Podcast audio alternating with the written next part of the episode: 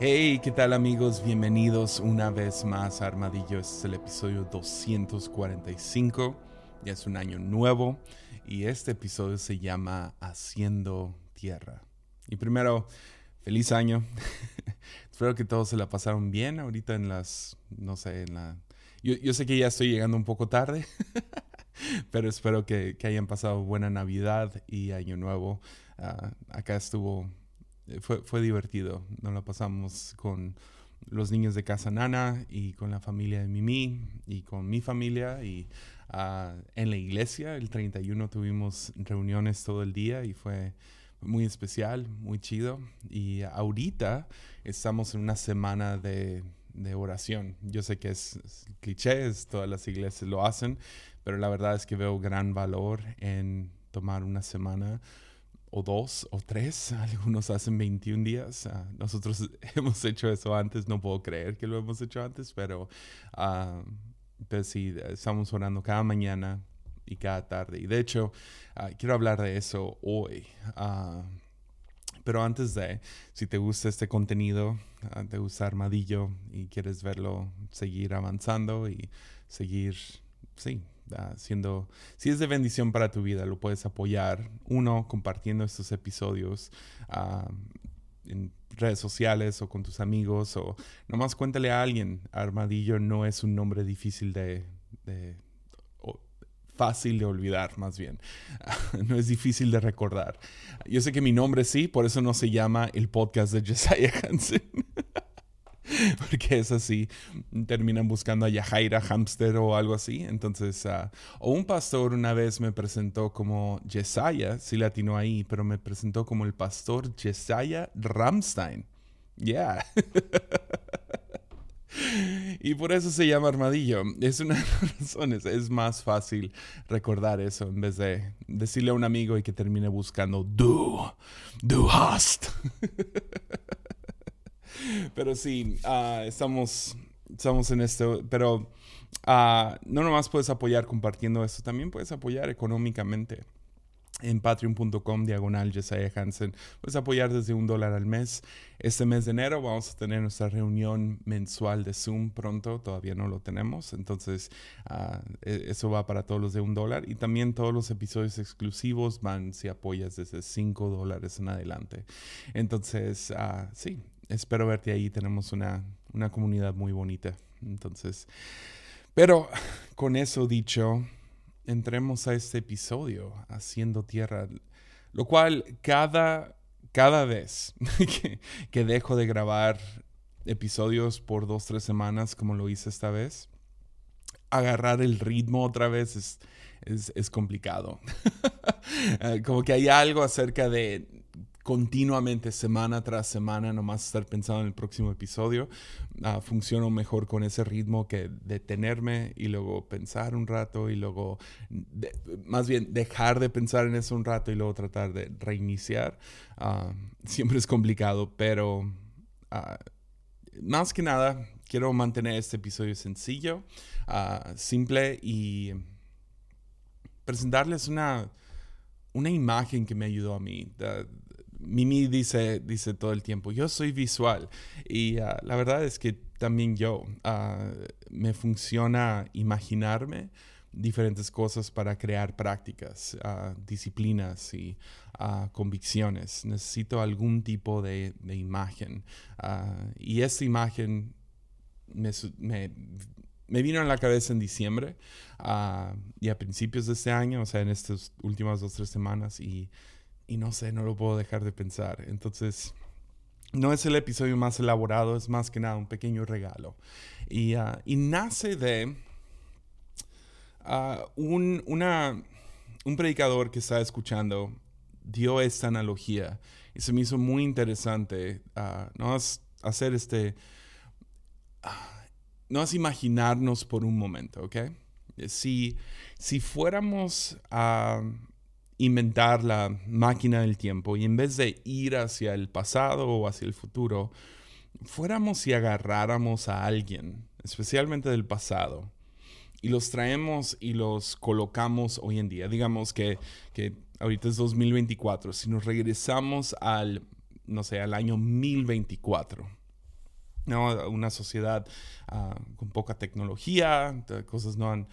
Es, justo ahí antes de entrar a la era oscura, a los tiempos medievales, ah, y fuéramos a, digamos, Francia, ¿no? Donde hay muchos campesinos.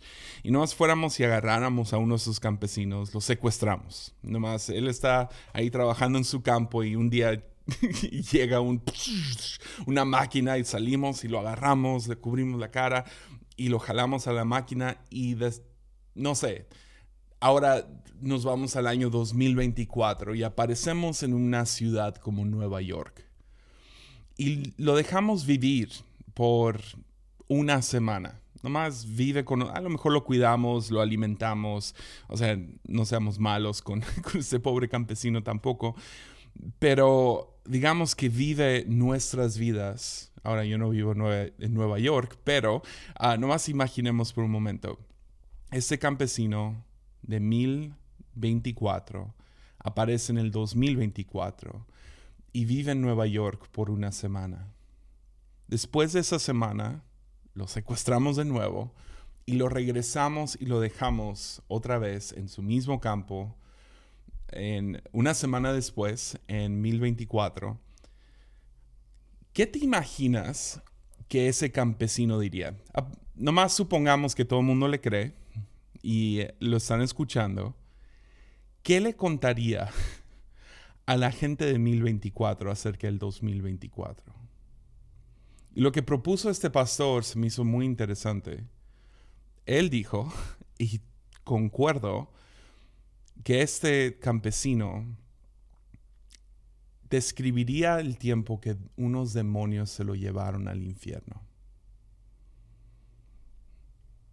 Yeah, por una semana. A lo mejor escribiría un libro, ¿no? Cuando fui al infierno por una semana. O sea, imagínate esa vida de estar en el aire libre, trabajando con tus manos. Una vida tranquila y humilde. Y de la nada entrar a la electricidad del 2024. Todas las diferentes cosas, ¿no? ¿Cómo describiría la ciudad? No, pues hay unos, hay unos edificios que tapan, que tapan el cielo. No puedes ver el cielo. Hay sombra todo el tiempo. Pero no nomás hay sombra, sino nunca deja de haber luz. No hay distinción entre día y noche. Hay luz todo el tiempo, nunca es suficiente oscuro. No puedo ver las estrellas, nunca veo el sol. Oh, el ruido, el ruido de, estas máquinas de, de aluminio y, y hule que pitan y pitan y pitan y gritan y gritan y la gente nomás corriendo por las calles, las máquinas de, construcción, o sea, hubieras escuchado su rugir.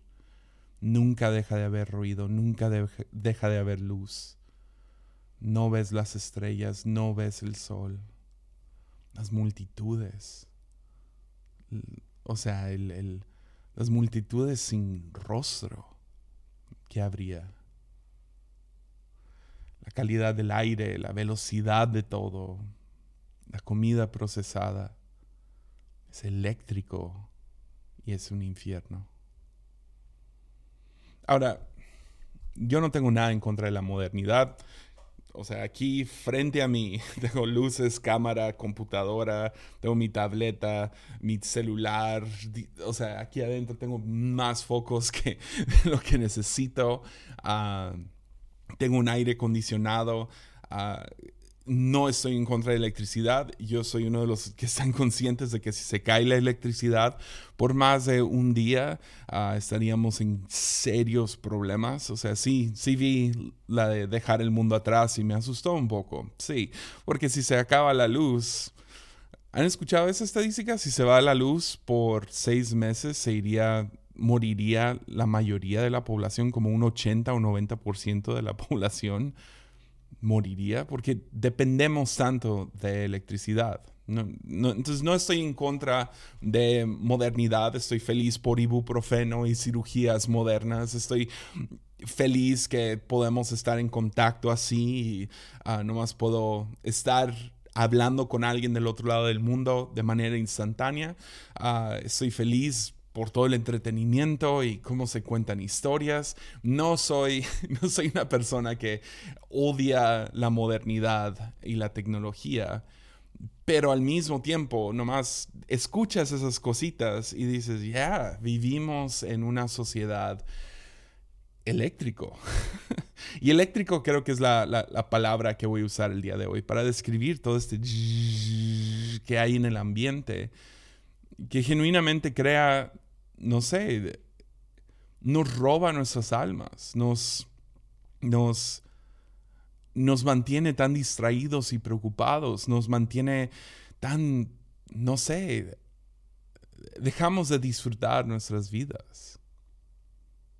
Entonces, ¿qué es esta electricidad de la modernidad? Cosas que a lo mejor este campesino no viviría en su tiempo, en 1024, que hoy en día por la comodidad y la seguridad y, la facilidad que nos da la tecnología y la modernidad que, que tanto nos ha ofrecido, ¿qué es lo que hemos agregado que a lo mejor está lastimando nuestras almas? Pues usamos otra vez esta esa idea de electricidad, ¿no? El, el, el, el ah, ¿cómo se dice?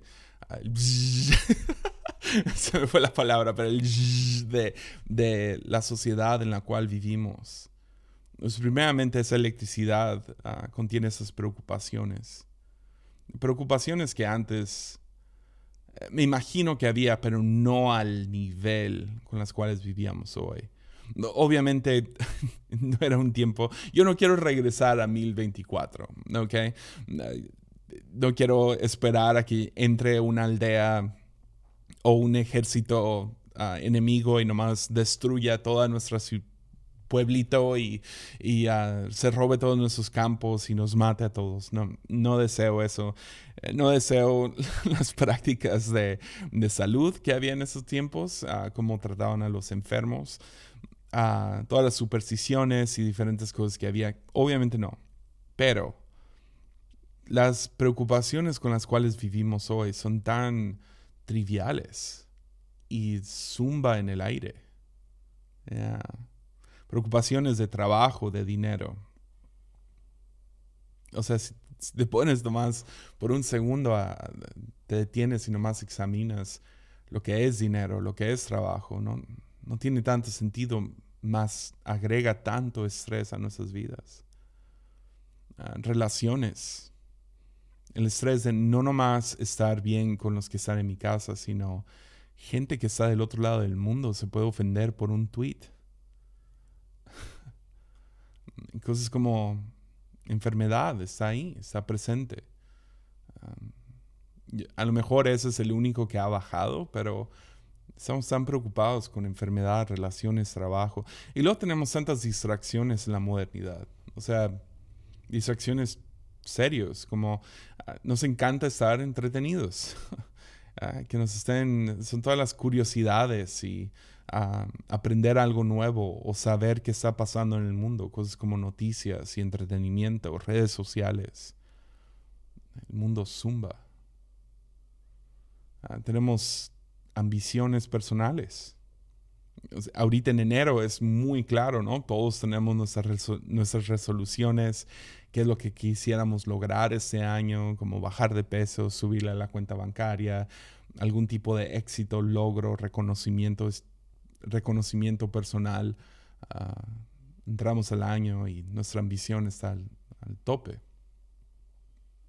Y luego también está el hedonismo y la lujuria, el, querer nomás consumir y consumir, es, ese placer y satisfacción constante de nomás quiero sentirme bien sin parar. Ya. Eso es lo que creo que molestaría tanto a este campesino.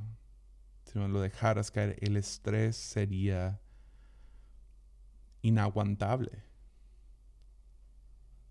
la electricidad zumbando por su cuerpo, entre preocupación y distracción, entre lujuria y, hedonismo, la ambición de todos estos rostros sin cara. ¿Qué estamos haciendo? ¿Por qué tienen tanta prisa? ¿Qué es esta cosa que siguen mirando todo el día? Pues, había una sociedad como la de nosotros mucho antes que este campesino. Si regresamos a seis mil años, siete mil años atrás, podemos encontrar la, la gran metrópolis de Egipto. Y Egipto es la primera sociedad moderna que encontramos en, la Biblia, uh, organizado y uh, con seguridad militar, o sea, los avances médicos más, o sea, más avanzados, perdonen, una cosa de locos. Es la primera sociedad avanzada, moderna que vemos en, en la Biblia, fuera de tribus y pueblos y campesinos. Y, y vemos esta, no sé, creció, ah, tiene una cultura eléctrica, aunque no hay electricidad, pero una cultura eléctrica. Y Moisés, quien ah, todos deberíamos de conocer bien, uh, Moisés creció dentro de eso, dentro de esa sociedad. hijo de judíos, judío por naturaleza, Ah, pero adoptado dentro del, de la familia del faraón, viviendo en la cima de esta sociedad eléctrica y esa constante presión que existe. Del ladrillo construye otro ladrillo y otro ladrillo y otro y pones el ladrillo sobre otro y no hay días de descanso y no hay horas de descanso y no hay otra cosa por la cual tú puedes mirar hacia el futuro y, estar construyendo algo tanto personal como alguna, no sé, algún logro personal. No hay, es nomás construye, haz un ladrillo y haz otro ladrillo y pones el ladrillo sobre otro. Es una cultura de más, más, más, más, más, ladrillos, ladrillos, ladrillos, ladrillos. Eh, es, una cultura eléctrica. creo que es la primera vez que vemos urbanización en la Biblia, donde gente no vive en sectores pequeños con sus campos y su espacio, sino todos viven amontonados uno sobre el otro. Porque todo se trata de hacer ladrillos. Hay una presión económica, una presión de trabajo, de que si tú no sales a trabajar hoy, ves, claro que campesinos trabajan duro, claro que sí, pero al mismo tiempo hay mucha espera, esperar a que crezcan y vas y trabajas y hay días de, siembra que son muy difíciles para cualquier ser humano y luego hay tiempos de cosecha que son igual de difíciles. Pero hay esos tiempos de mantener y cuidar que hay un poco más espacio para respirar. Hay, un ritmo a la vida, pero dentro de la urbanización de hacer edificios y, y eh, realmente lo que estaban, estaban construyendo principalmente eran estos almacenes para guardar el grano, para que les funcione, porque el faraón tenía pesadillas de escasez, que es lo más irónico posible. Y sí, había avances e innovación y estaban averiguando cómo hacerle y hay, cosas muy fascinantes que puedes leer sobre esa sociedad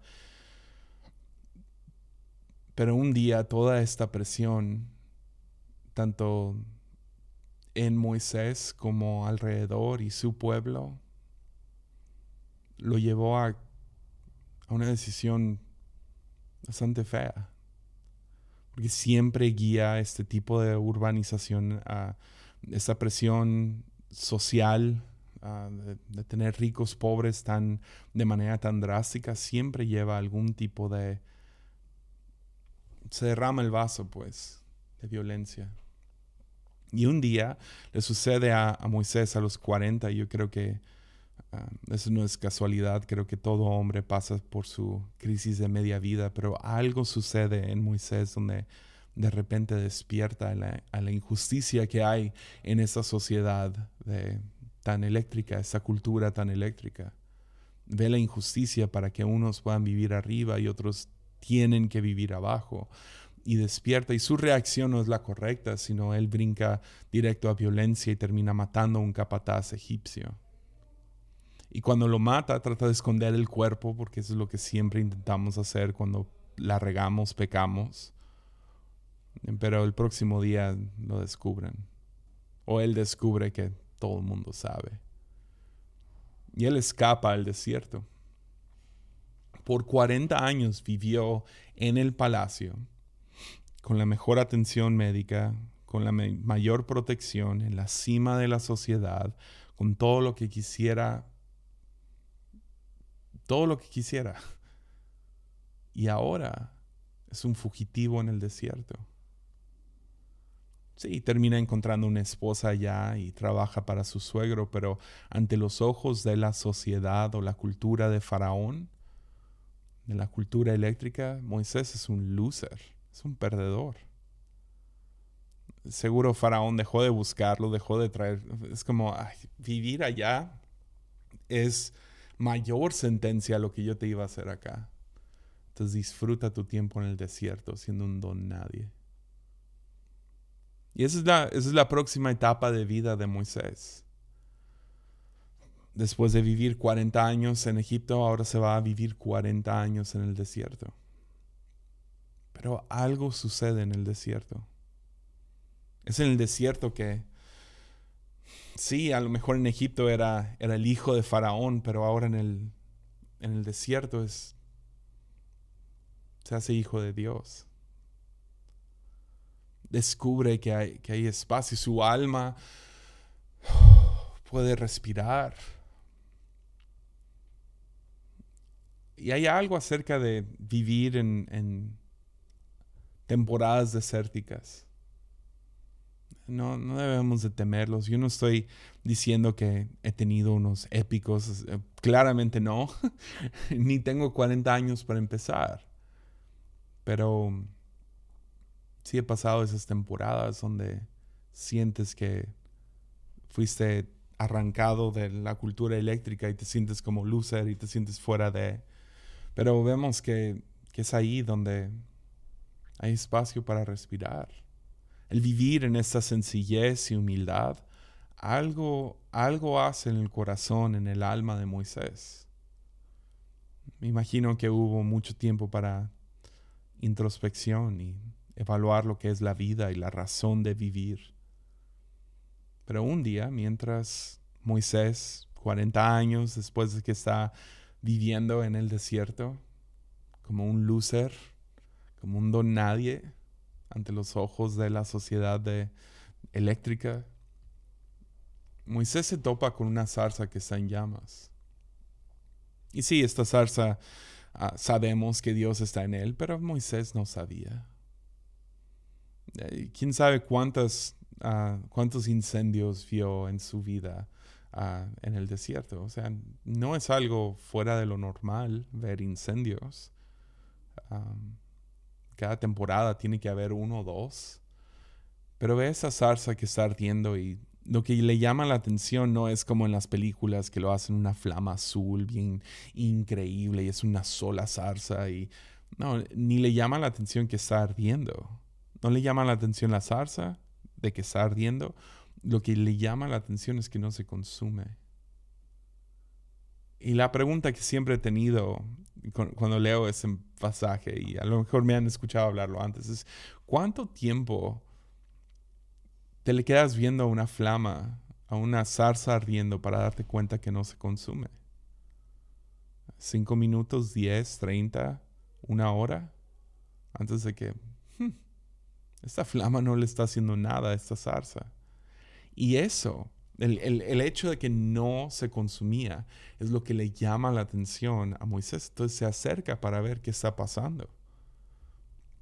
Y cuando se acerca, es cuando Dios habla. Éxodo 3, versículo 4 al 6, y luego vamos a brincarnos al 13 y 14. Éxodo 3, 4 al 6 nos dice, cuando el Señor vio que Moisés se acercaba para observar mejor, Dios lo llamó desde el, desde el medio de la zarza. Moisés, Moisés, aquí estoy, respondió él. no te acerques más, le advirtió el Señor. Quítate las sandalias, porque estás pisando tierra santa. Yo soy el Dios de tu Padre, el Dios de Abraham, el Dios de Isaac, el Dios de Jacob. Cuando Moisés oyó esto, se cubrió el rostro porque tenía miedo de mirar a Dios. De ahí vemos que, que Dios lo llama ahora rescatar a su pueblo, los, los israelitas quienes están bajo la presión de Egipto, que han estado clamando al Dios de Abraham, Isaac y Jacob, ah, que, que Dios los libre de esta sociedad que, sí es lo más avanzado, es lo más innovador y se, están construyendo cosas que vamos a admirar por milenios. Sin embargo, ellos están desesperados por libertad. Saben que no fueron hechos para este tipo de vida, que, que esa es una vida que no podemos vivir. Entonces Dios llama a Moisés a que vaya y los libre, que los lleve a una tierra prometida, a una tierra que la Biblia describe como donde hay ríos de leche y miel.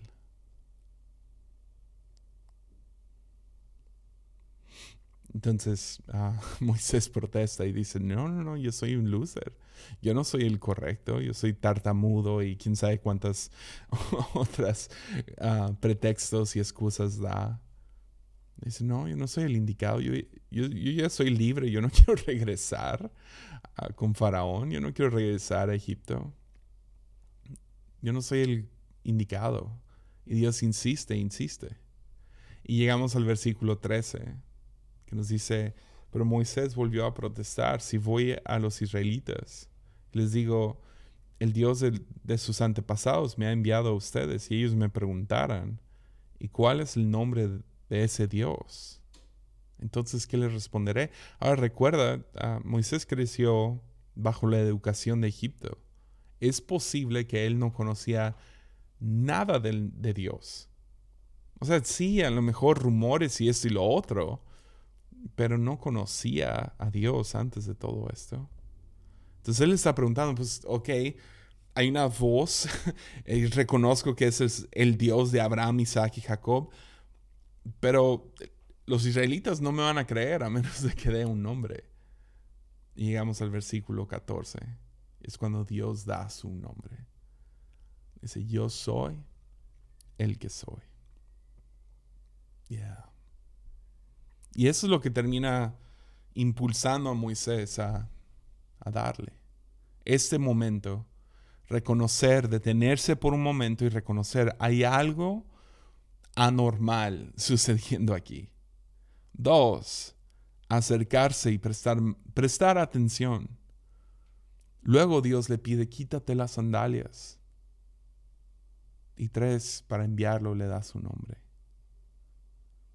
Ahora, esa es una historia épica y grande, pero, pero nomás quiero animarte a reflexionar el día de hoy y ver cómo aplica esto al día a día de nosotros.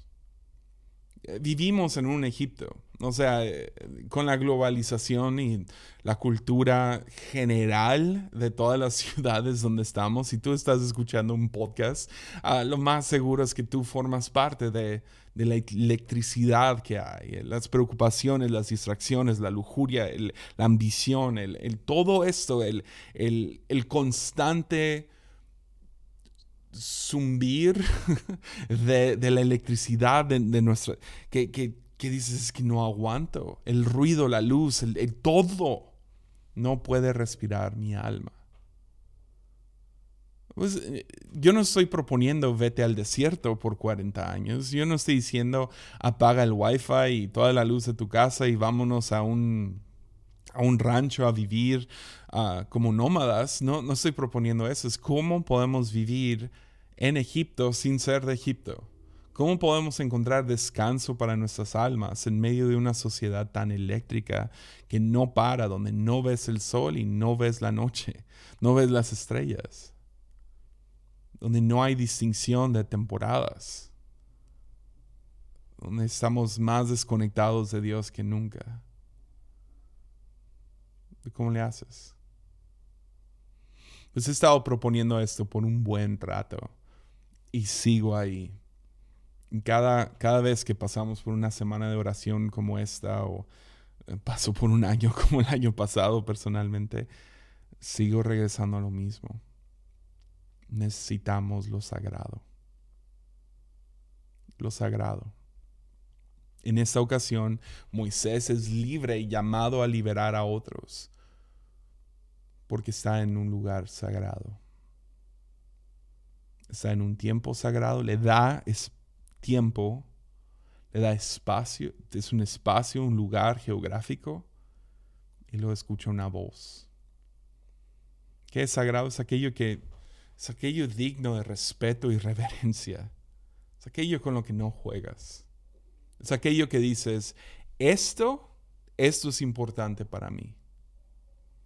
Y diferentes culturas todavía manejan esto, donde cuando entras a un espacio sagrado, te quitas las sandalias de tus pies, te quitas tus tenis, te quitas tus calcetines y pisas con los pies en el suelo. Ah, hay lugares donde no entras con gorra y hay lugares donde aquí se mantiene la voz más callada. Lo reconocemos en nuestro ADN, hay algo acerca de tener sagrado algo sagrado. Entonces, para, para algunos son, son espacios, no sé, para algunos puede ser la iglesia. Tú entras a la iglesia y lo tratas como un lugar sagrado, un respeto y reverencia. Eh, para, para, algunos de nosotros no es tan así. Yo estoy aquí todos los días. Ah. no es un lugar que, que puedo sostener como un lugar sagrado, pero si podemos tener un espacio geográfico, a lo mejor no es la iglesia, a lo mejor es un sillón en tu casa. A lo mejor es un, es un mirador que ve algo de paisaje que dices, ese lugar es especial para mí. A lo mejor es una esquina en una cafetería. Necesitamos un lugar que tratamos con respeto, reverencia, que tratamos como sagrado tiempos, tiempos que podemos detenernos y reconocer que hay algo sobrenatural sucediendo aquí. Para nosotros esta semana apartarla es ha sido tan vital. Y yo estoy tratando, voy a venir a cada uno de los horarios de oración, que son cada mañana y cada noche, 7 a 8, 7 a 8. Son dos horas de oración al día. ¿Qué haces en ese tiempo? o sea, ya pedí todo lo que quería pedir en los primeros 15 minutos de la primera hora. O sea, no voy con Santa Claus, ese no es el chiste de oración. Voy para reconocer, para darles espacio y tiempo a lo divino. Y la otra es esta, esta voz que escucha, que obviamente la voz de Dios a través de esta zarza, pero creo que si Dios puede usar una zarza, también puede usar a personas que no. O sea, literal, hace una semana, mi padre, yo, yo reconozco que eso es una dicha y es un privilegio, que tengo un buen padre, tengo un buen papá. Y aparte de ser un buen papá, es un increíble pastor. Y yo, yo entiendo que eso no lo tienen todos. Por eso no estoy poniéndole punta fina a cuando digo tiempo, espacio, voz. Algunos no tienen una iglesia, algunos no tienen mucho tiempo. Pero, o, su tiempo de la no son mañaneros o no son nocheros o lo que sea. E, el chiste es tomar el concepto de ese episodio y aplicarlo a tu propia vida. Yo tengo una voz que puedo tratar con reverencia y respeto. Chido que es mi papá, chido que es mi pastor, ah, pero esa es la persona. Entonces, mi papá, diagonal pastor, uh, trato su voz como, como sagrado. No, no, todo el tiempo seamos honestos, pero cuando voy y le pido consejo, lo tomo en serio. ¿Vieras cuánta gente lucha en sus vidas porque no tienen una voz que tratan como sagrado? Otra vez, a lo mejor no es tu papá, a lo mejor no es tu pastor. No todos los pastores deberían de ser sagrados. claro que no, obvio no. Pero en mi caso tengo el beneficio, el privilegio, la dicha de que sí. Y trato la voz de mi padre como sagrado. El otro día entra a mi oficina y me dice una noticia que yo tomé completamente mal. No puedo contarles bien la noticia, pero la noticia, mm, la manera que me lo contó, si somos honestos, no fue muy... Eh, no me lo contó bien. Y se fue. Y yo entré a una espiral de temor pensando toda mi vida va a cambiar para mal. Pensé que 2024 iba a ser algo chido, esto no es chido, bla, bla, bla. Y, ah, y, empecé a entrar en pánico. Yo creo que duré dos, tres horas tratando de distraerme, tratando de hacer diferentes cosas, pero seguía regresando a lo mismo. Eso es lo peor y esto va a pasar y si esto pasa, entonces esto pasa y nos va a afectar de esa manera y de esa otra manera. Entra Mimi, mi esposa, y le cuento la noticia y ella no lo toma tan mal, pero oramos juntos y todo, pero no funcionó. a veces, a veces la, voz de Mimi llega con gran peso, pero en esta ocasión ah, no, no fue, no me ayudó mucho porque mi mente estaba mal, no porque Mimi no me ayudó, sino porque mi mente no estaba en el lugar correcto. Finalmente estaba tan desesperado, medio ansioso y, y sentía esa electricidad en mí, ¿no? Electricidad por mis el de la preocupación. Entonces le escribo a mi papá y le digo, ¿estás aquí? Y me dice, sí. le digo, me asustaste mucho con esta noticia. Entonces mi papá baja. Y en un momento me dice lo mismo que Mimi. y por eso me siento tan mal. Ah, pero me dice lo mismo que Mimi me dijo. Hey, ante esto, tú puedes responder con fe o con temor. Y yo digo que respondamos en fe. Además, me malentendiste. Y hay algunas cosas que no estás entendiendo y estás completamente yendo por un lado que nada que ver. Pero, digamos que esas cosas son ciertas, pues responder a esto con fe o con temor. Y en un momento fue como hubo un alivio que no puedo explicar, porque lo tomé en serio.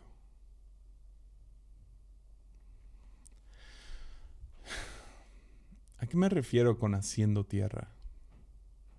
¿No? Mientras toca el Sawyer. Estoy ocupado, buddy.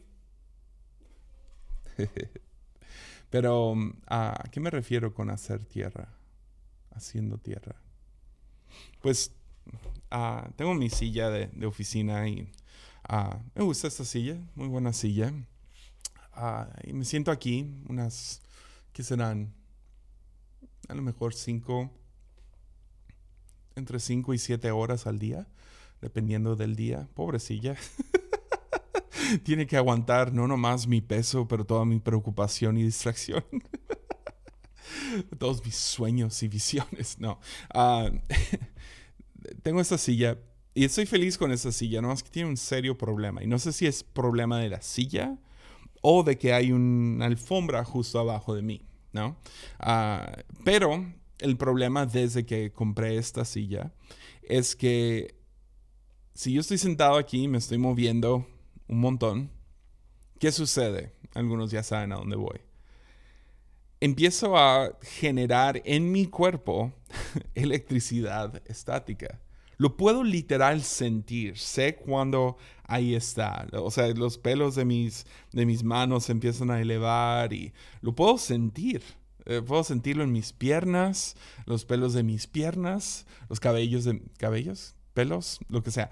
Ah, cabellos es de la cabeza, esos no tengo. Los pelos de mis piernas empiezan a elevarse poquito. Puedo sentirlo como en la silla a veces, como la electricidad. Y no sé exactamente qué es. A lo mejor es la alfombra junto con la silla. A lo mejor es que hay cosas eléctricas cerca de aquí. Puede ser el mismo edificio, no sé.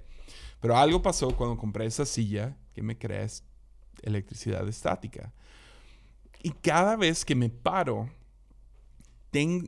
y voy y agarro, no sé, la manija de la puerta para entrar al baño, para salirme, o agarro, no sé, tengo una taza ah, de aluminio aquí. Creo que esa no me da toques. Pero no sé, ahorita me voy a parar y estas lámparas las voy a voltear para allá y voy a acomodar aquí. En cuanto yo toque esa lámpara, yo sé que, que, va a ser ¡pa! O sea, me va, a tronar, ¿no? Y a veces pues, entra Mimi me paro y le doy un abrazo y ¡pa! En cuanto la toco, ¿verdad? Y a Sawyer cada vez que se sienta en esta silla le pasa lo mismo. Uh, se para y ¡tac! ¿Verdad? Y están estos momentos uh, de electricidad estática.